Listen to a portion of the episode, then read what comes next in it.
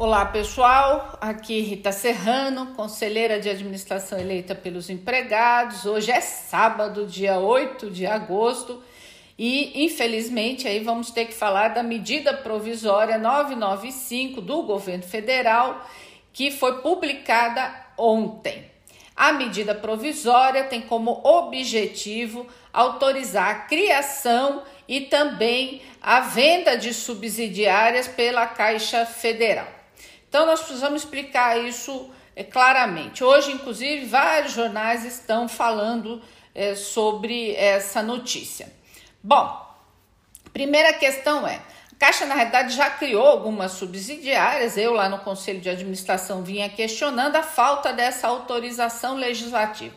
Então, o que se pretende fazer agora, na realidade, é legalizar um processo que já vinha acontecendo. A Caixa criou subsidiárias na área de seguros, de cartões, de loterias, pretende criar na área de fundos de investimentos, de TVM e também já se falou aí a direção já a direção do banco já tratou em alguns jornais da possibilidade de criação de um banco digital. Então vamos entender o que está acontecendo. Imagine que você tem um carro, mas este carro não é seu, não está no seu nome, você não fez a transferência. Esse carro, no caso a Caixa, é do Estado, é do Brasil, é do povo brasileiro. Para vender a Caixa ou para privatizar, você precisa que isso seja aprovado no Congresso Nacional. E você tem um problema: mais de 70% da população brasileira é contra a privatização da Caixa. Isso já foi mostrado por várias pesquisas de opinião. Então, para poder vender o banco, você fatia o banco, como um carro. Você vende os motores, você vende as rodas, você vende a embreagem, você vende os vidros. E o que vai sobrar? Vai sobrar a sucata. E aí, com a sucata não dá para fazer nada. O papel da Caixa no país é um papel fundamental de investimento em políticas públicas, de investimento em habitação popular, inclusive para diminuir o desemprego que se agudizou com a pandemia. E aí, no momento, inclusive, de pandemia, de recessão no país, de dificuldade no mundo inteiro, o governo quer agilizar o processo de privatização, indo na contramão do que ocorre no mundo, quando vários estados nacionais, Alemanha, Canadá, China, diversos estados, na realidade, usam as suas instituições públicas para poder reconstruir o país após a pandemia. Aqui nós estamos na contramão do que ocorre no mundo.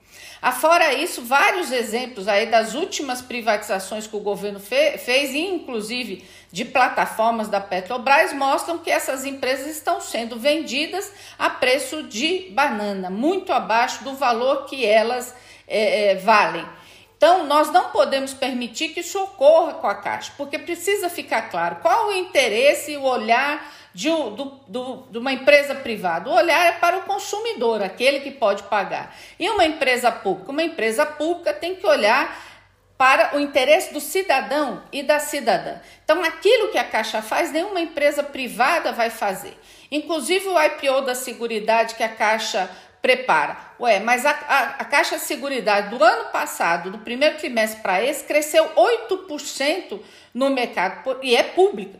Ela tem controle da Caixa. Portanto, não há justificativa para você privatizar as empresas ou as partes da empresa que não seja favorecer o sistema, o mercado privado. Quem vai perder? Quem vai perder a soberania do país, quem vai perder a população brasileira, que vai ficar sem um banco para poder fazer os, esses investimentos. Só um exemplo importante: nos Estados Unidos, que não tem instituição pública, o auxílio emergencial está sendo pago em cheque. Algo inimaginável no, no século 21. E aí o Brasil ainda tem a Caixa que pode fazer é, esse trabalho para a população brasileira. Por quê? Porque é pública, porque tem autonomia. Então, esses riscos estão colocados. Essa questão são palavras bonitas que são utilizadas, né? Monetização, desinvestimento. Na década de 90 se falava em saneamento. Tudo isso, o sinônimo disso é privatização, perda de autonomia, perda de sustentabilidade no médio prazo. Então precisamos deixar claro aqui o seguinte: se é público, é para todos. E se a gente quer uma empresa pública, um país que se reconstrua e que ultrapasse a crise, nós precisamos de investimento público e de empresa pública.